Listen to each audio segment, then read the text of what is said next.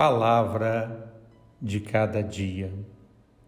Estamos na primeira semana do Advento, na quarta-feira, no Evangelho de Mateus, capítulo 15, versículos 29 a 37.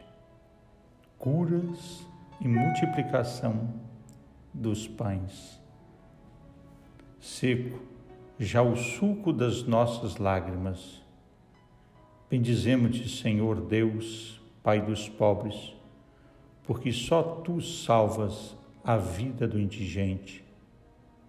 Tu que em Cristo és o pão do faminto, o teu povo peregrino no deserto tem já pão em abundância.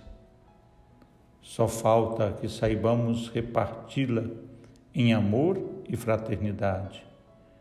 Bem-aventurado quem abre as suas mãos em gesto de partilhar, porque esse foi o estilo compassivo de Cristo com os necessitados. Concede-nos, Pai, que o imitemos fielmente, para que quando chegar Jesus Cristo, teu Filho, nos encontre dignos de nos sentarmos à sua mesa. Amém desça sobre cada um de vocês a bênção do Deus Todo-Poderoso, Pai, Filho e Espírito Santo. Amém. Um forte abraço, Padre Helder Salvador.